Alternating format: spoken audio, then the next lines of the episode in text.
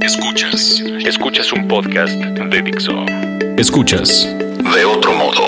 Con Roberto Morán y Oso Ceguera. Por Dixo. Dixo. La productora de podcast más importante en habla hispana.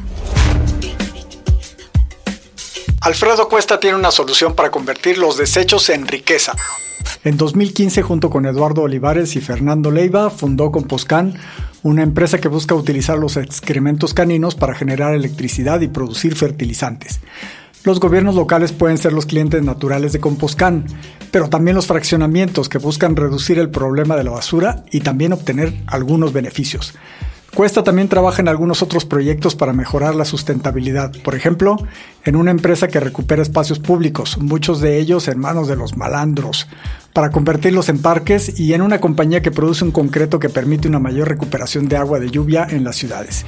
Bienvenidos a De Otro Modo, somos Oso Ceguera y Roberto Morán. Y aquí está Alfredo Cuesta con nosotros. Hola Alfredo, ¿cómo estás? Pues ¿en qué andas? Cuéntanos, ¿en qué andas tú? Muy bien, muchas gracias. Eh, gracias por la invitación a ambos. No, ya, ya, ya, ya, habíamos tenido un acercamiento vía telefónica, pero bueno, bueno, ya ahora estamos en vivo de todo color. Pues ya, somos tus, ya somos tus fans porque ya nos convenciste de qué haces, pero a ver, cuéntanos qué haces. Yo no tengo ni perro, ya voy a tener uno. Exacto, bueno, pues ahí, ahí nos cooperas. Porque nos dicen que en lo que andas tú es convertir la caca en dinero. ¿Se puede hacer eso? Sí, sí, sí, es justamente estamos en eso, estamos en darle valor a lo que no tiene valor, en este caso, pues el excremento, el excremento canino. Ajá pero antes de eso, pues fue, ya sabes, el sueño romántico de no pensábamos en el dinero, sino pensábamos en solucionar algo que, que, es de todos y que nos incomoda a todos. Sí, que tengas o no tengas perros, Nos, nos afecta, ¿no? Sale muy seguido en los periódicos que entre todos los perros que hay en la Ciudad de México, cuando menos un millón, según tus cuentas creo que son dos millones, se generan 700 toneladas de cacas. El millón que mencionas, que es 1.2 millones, es de un censo que es el que todo el mundo utiliza del 2010. ¿no? Entonces los perritos ya han tenido tiempo de hacer más cosas, de hacer más perritos. Y el crecimiento, el crecimiento del mercado del perro, por llamarlo de alguna manera, trae, se ha estado sostenido los últimos ocho años en un 15-16%. Entonces, bueno, por los perrijos. Sí, la Y bueno, por el cómo se ha movido la sociedad y cómo se ha, no, etcétera, etcétera. Entonces, si le haces, si le das el mismo incremento al 1.2 millones, pues ahí andamos en los 2 millones y cachito. O sea, hay muchísimos perros y todos, pues todos comen y todos salen después a hacer sus desechos. Exactamente. Y se convierte en un problema o en una oportunidad para la Ciudad de México, porque son 700 toneladas de basura o 700 toneladas al día, ¿verdad? Por lo menos, Por lo menos. los cálculos. Los perritos hacen entre el, el, cálculo de nosotros. Vaya, y no es que lo estemos calculando, o sea, hay que decirle a quien, a quien nos escucha no se nos ocurrió. O sea, este es un tema de... medido. sí, medido, estudiado, es un tema de una maestría, es un tema de, con datos oficiales, con secretarías de todas las de la ciudad y algunas otras de algunos otros estados. No es un problema en la ciudad, sí es un problema grande en la ciudad porque es donde está la mayor concentración. Pero es problema de estados, de pueblos mágicos, de todos lados, ¿no? Pero a ver, ¿cómo saltas, Alfredo, de la hidrocreto a la caca de perro? Pues justamente por eso, porque me meto una maestría en temas, en temas sustentables en la Universidad del Medio Ambiente y parte de lo que con lo que tenías que salir era con un proyecto pues, sustentable o medioambiental, ¿no? Yo ya eh, platicando con Roberto, esto ya lo traía desde hace muchos años, principios de los noventas, acaba de salir de la universidad. Es una historia muy chistosa. En un tramito carretero, un, amigo de mi papá eh, nos dice así tal cual. Este, refiriéndose a las inversiones térmicas, ¿no? la capa café que se ve abajo de las nubes en los amaneceres, ¿no? Dice, ¿saben qué es eso? Eso no es inversión térmica, no están viendo la cara, eso es caca. Así fue su comentario, tal cual. Y ya me lo quedé. Nada yo me lo quedé, dije, pues no está tan loco, ¿no? Y aparte era un tipo que no me caía bien. la verdad, hoy se lo agradezco el comentario. Y ahí me lo guardé, años. Estoy hablando de principios de los 90, yo me titulé, salí de la, de la, licenciatura 93. Y cuando, cuando Ebrar estaba en ecología, ¿se acuerdan? Oye, ¿y qué tan grave es eso? O sea, ¿qué, qué, qué pasa? ¿Cuál, es el problema? ¿De qué? ¿De que estemos contaminados? Sí, de caquita de perro. No, bueno, pues a ver. ¿Qué tiene de malo? Pues ahí la dejo yo en el jardín. No, no, no, no, sí está. Para las rosas. Mira, la gente cree que nada más se enferma de vías respiratorias y de temas intestinales. No, o sea, no va por ahí.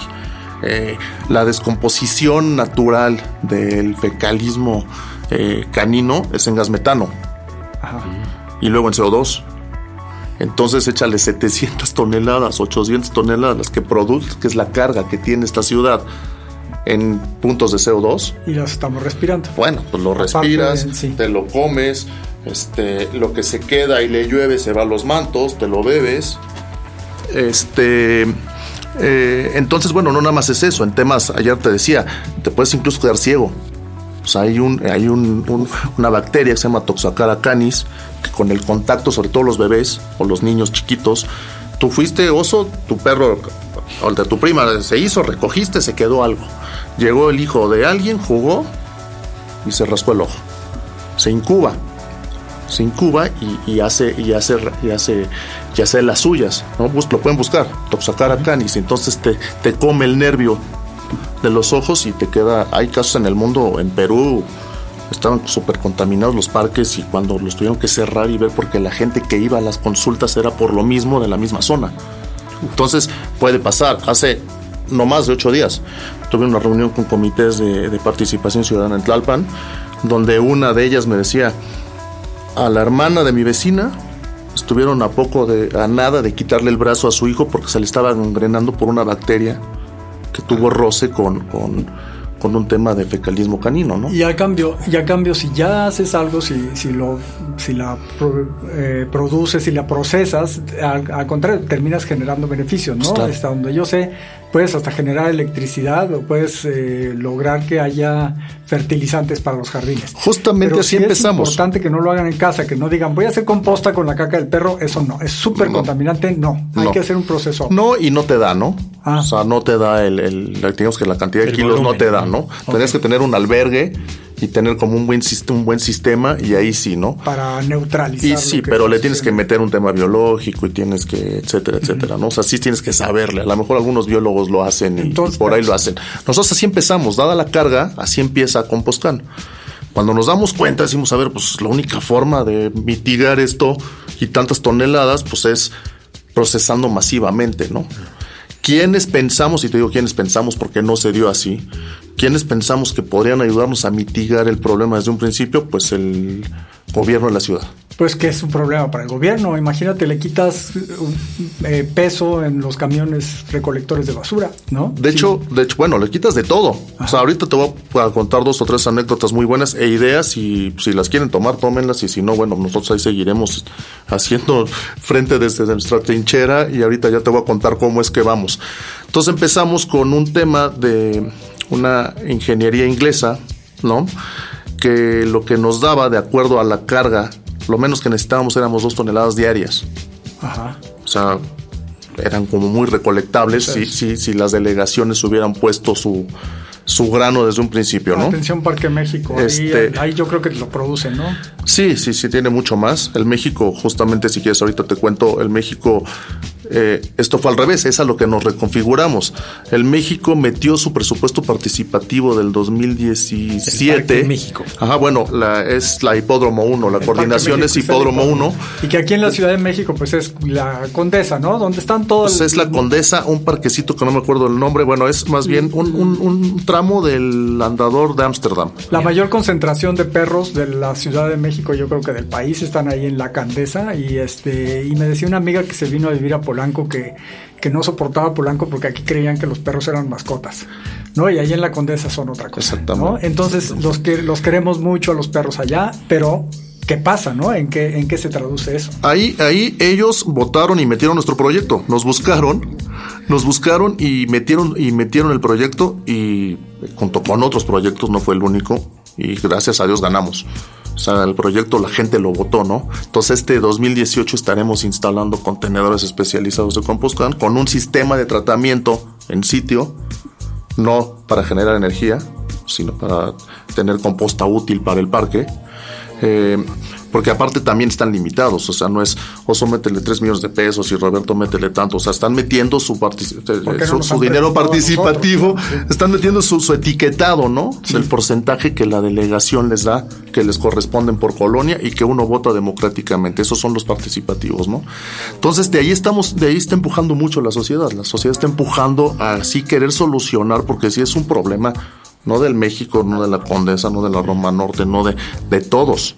O sea, es un problema de todas las colonias, privadas, cerradas, no cerradas, condominios horizontales, todos. todos Ese va a ser como el gran experimento para que se vea que sí se puede hacer algo, ¿no? Sí, a nivel, a nivel coordinaciones y demás, sí. O sea, van a ser parte aguas en. Eh, y sí, sí van así, sí fueron ellos quienes van a empezar a darle. Nos han buscado cualquier cantidad de gente, este, croqueteros, que es donde empieza el tema en realidad de la alimentación del ciclo, ¿no? ¿Qué es aguacén?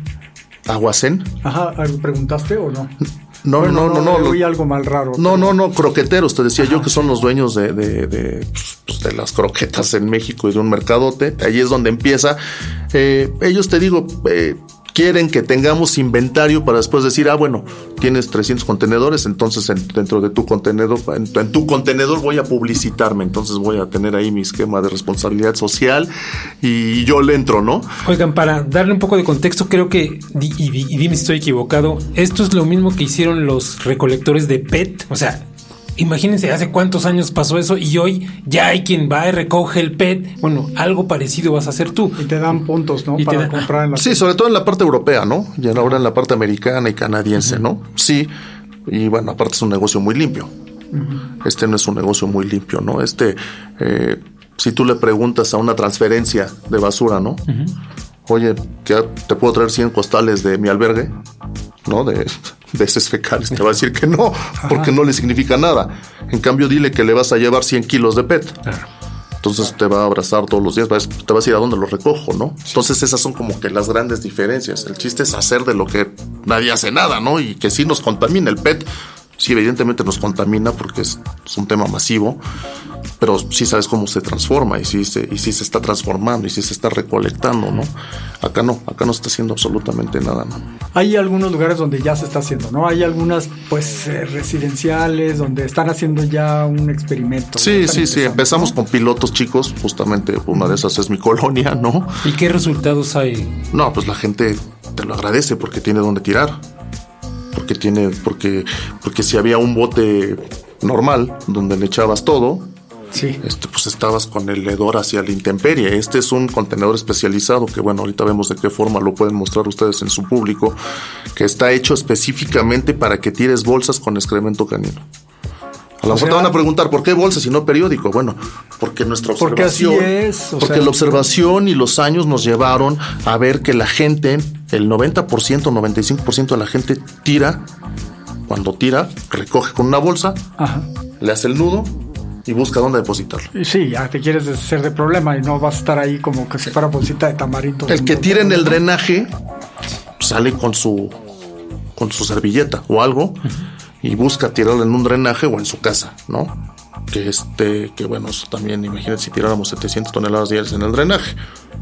¿Cómo te dio por esta cuestión de recuperar la ciudad? Porque también estás en una empresa de recuperación de espacios públicos, en esto de mejorar la sustentabilidad para los perros. ¿Cómo, cómo fue que te dio? Cuéntanos más de ti, dónde, dónde creciste. Siempre me gustó, siempre el tema, el tema ambiental siempre me llamaba la atención. En, por ahí finales de los ochentas y decías el calentamiento global y como que era como nada más como un no como un hito no o sea como que decía pues qué es esto no no había libros no había o sea nada más el premio Nobel de, química y tú sabían de, o sea, o sea como que Mario Molina Mario Molina y luego siempre he observado mucho entonces observas que a lo mejor sí hay cosas que empiezan a cambiar de cuando creciste, ¿no? antes pues, las temporadas estaban de, estaban como muy clavadas, ¿no? El invierno, el verano, el ta, ahora las lluvias te duran seis meses, ahora hay inviernos en todas de vacaciones en junio y te puede caer una nevada en Chicago o en, o sea, no, no sabes, ¿no? Entonces el clima está como que loco, entonces sí te das cuenta de que empiezas a cambiar el asunto, pero que aparte no, no hace nada.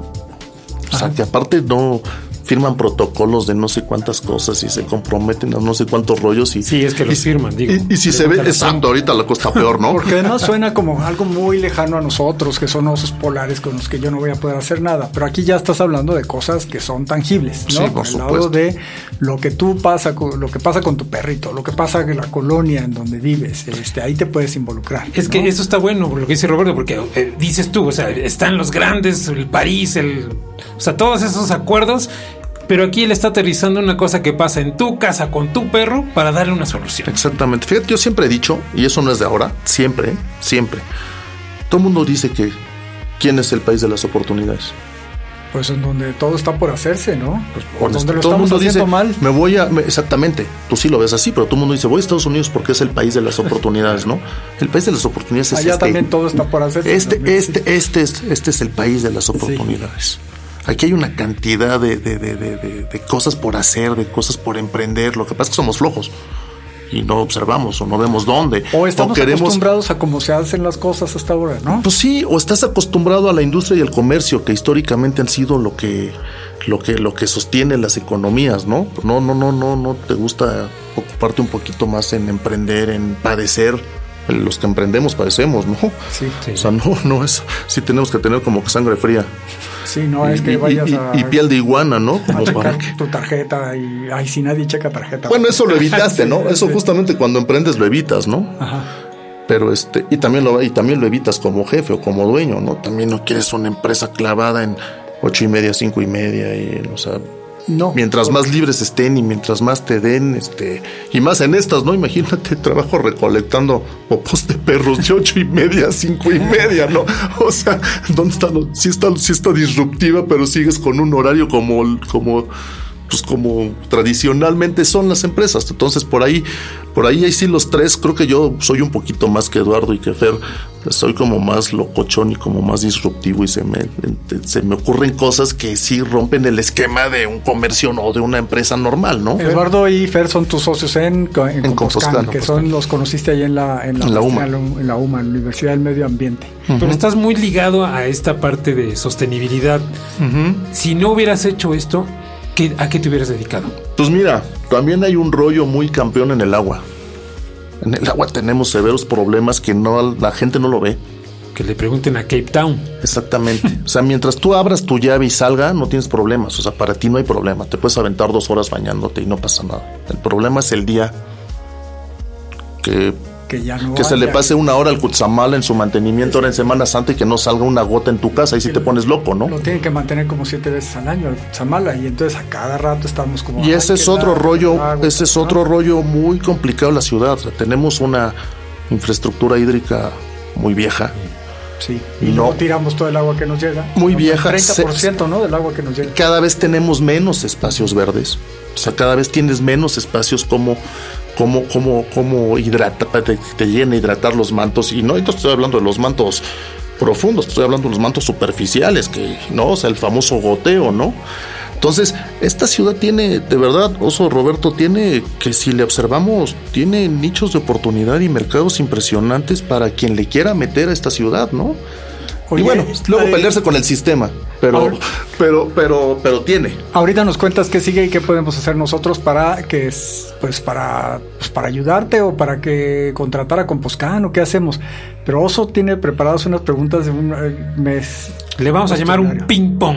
Entonces tienes que contestar en fa. Va. ¿Cuál es tu palabra favorita? Ambición. ¿Cuál es la menos favorita? Fa el fracaso. ¿Qué es lo que más te causa placer? Mi familia. ¿Y lo que menos? La deshonestidad. ¿Cuál es el sonido o ruido que más te agrada? La música. ¿El que menos te agrada? La alarma sísmica. Sí, qué feo. ¿Qué tal con mi perro? Mi perro está súper neurótico. Y no me dan miedo. O sea, no, no me dan miedo los temblores. yo lo entiendo lo mismo, como un esquema natural. Pero no, no, es un, no es un sonido agradable. No está padre, no. ¿Cuál es tu Oye, ¿que ya lo tenían preparado esto o qué?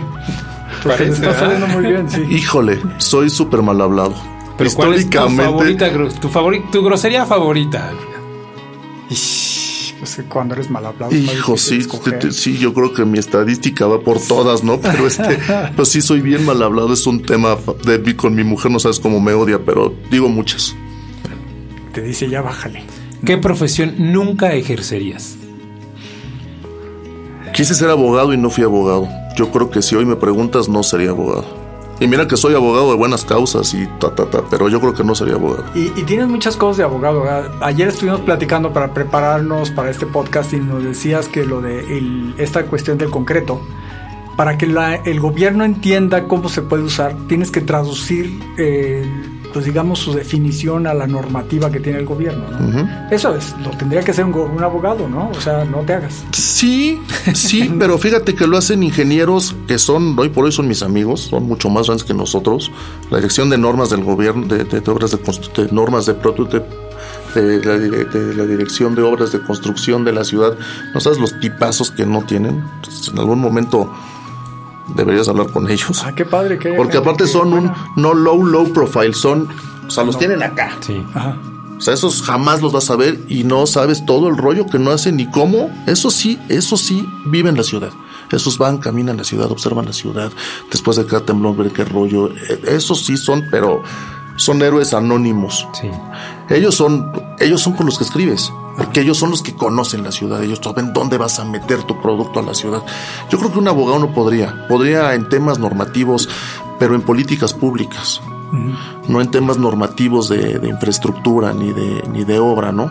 Sí de política pública, sí de política pública, un abogado sí te puede ayudar mucho a, a hacer justamente esto. O sea, vamos a hacer una política pública con un senador o con un tal para que este para que Composcan esté en todos lados, para que todo el mundo, para que por ley puedas, ¿no? Tener. Las colonias haz de, cuenta, de cuenta en todos los desarrollos de Infonavit que se van cinco mil casas o las que sean y una carga de tantos perros aproximadamente, pues se trate esto a fuerza. Y además, eventualmente hasta generar energía, ¿no? Estar pagando, pagando los focos con eso. Exactamente. Vuelves los parquecitos autosustentables, ¿no? ¿Por qué eres tan optimista, Alfredo? Pues es que no puedes no serlo, ¿no? Mira, este sobre pues, todo si estás en relaciones con el gobierno. Uno y dos. Seguro te vuelves Ahí son carreras contra el tiempo, ¿no? Sí, ahí es una lucha constante. Porque aparte no te entienden. Y no es que vaya, nosotros, no, no, no, no, no, no, caminamos a revoluciones por minuto extras. O sea, somos normales como, como cualquier otro, ¿no? Lo que pasa es que, bueno, pues somos inquietos y creamos y proponemos, pero cuando propones y te adelantes a algo, siempre te dicen, pues aquí no pasa nada, ¿no? Tienes otros tiempos, ¿no? A Jaime con el tema del agua en 1993 le dijeron, México no tiene problemas de agua. Ajá. o sea, la propuesta del hidrocreto es de 93, 94. Le dijeron, México no tiene problemas de agua. Jaime es el de Jaime sustentables. Ajá, el del hidro. Eh, Entonces, dime si no, te adelantas, ¿no? Oye, pues ahora sí, ya cuéntanos, ¿qué es lo que podemos hacer nosotros para participar, para que Composcan le entre más, eh, para acelerar esto, para que aprovechemos la composta de los perros? Pues mira, esto, esto que estás haciendo nos ayuda mucho. O sea, la difusión por, en medios, por medio de ustedes, medios especializados y demás, pues nos invitan, a nosotros nos encanta platicar de esto porque porque aparte también ustedes como que entienden la problemática, ¿no? Entonces también difunden la problemática, no es entrevisté a este cuate y, ahí se quedó, ¿no? O sea, es algo que entienden, es algo que estudiaron, es algo que observan igual que nosotros. Entonces este tipo de, entrevistas y de invitaciones y de pláticas, que para mí son más pláticas que entrevistas, eh, nos ayuda mucho, nos ayuda mucho. La Condesa, ¿verdad? Sí, van a hacer la Condesa. Sí, sí, sí, De hecho, si me das chance, te marco en cuanto estemos para que vayas, le tomes unas fotos y le des seguimiento, este, porque, se nos vaya están dando. Todos alzados en armas de que les quitaron las, las composteras y tal. no me digas, no, no, sabía, les quitaron los composteros. Les quitaron los composteros que están ahí en el Parque México, pero eso quiere decir, no sé, se están preparando para lo que viene o qué. Podría ser, podría ser, aunque ahorita están poniendo los participativos del 16. Ah, o sea, los del 18, los del 17, para instalarse en el 18, pues estará bajando o etiquetándose el dinero en la asamblea este marzo-abril. Entonces yo creo que va a ser después del verano. Nos queda un minuto, cuéntanos qué vas a hacer esta semana para mejorar tu empresa, para cuestiones sustentables. Pues mira, lo que hacemos diario, nosotros diario nos despertamos con ganas de hacer negocio, diario nos despertamos con ganas de aportar, diario nos despertamos con ganas de darle algo a nuestra ciudad. Si nos buscan de otras ciudades, pues también le aportamos a otras ciudades. Seguimos en pie de lucha con temas eh, ambientales, ecológicos, sustentables. El tema de Composcan es más allá de eso. Tiene temas de salud, tiene temas económicos, tiene discurso político. Este, seguramente, seguramente no les va a gustar lo que les voy a decir, pero por ahí hay algunos candidatos que quieren tomarlo como bandera ahora para sus campañas. Igual por ahí se enteran, igual por aquí también te escuchan. No lo sé, yo prometo estar al tanto con ustedes, tenerlos al día Con que le entren a los temas sustentables, ¿no? Ya como que esté dentro de la agenda, ya ojalá. Pues sí, sí, eso sería un temazo. La verdad es que todo el mundo le corre a las, a las comisiones ambientales, todo el mundo le corre porque no saben. Y luego, bueno, meten cada cantidad de asesores que saben nada, ¿no? Sí, pero que cobran. Oye, por último, si reencarnaras en animal o planta, ¿qué serías? Un abeto. Qué bueno. Ándale, ¿eh? Qué bonito. Grande. Muy bien, muchas ¿Eh? gracias, muchas gracias. No, hombre, gracias, gracias, a ustedes, se los agradezco muchísimo. Gracias, gracias por estar aquí en De Otro Modo. Muchas gracias a ustedes. Dixo presentó De Otro Modo con Roberto Morán y Oso Ceguera.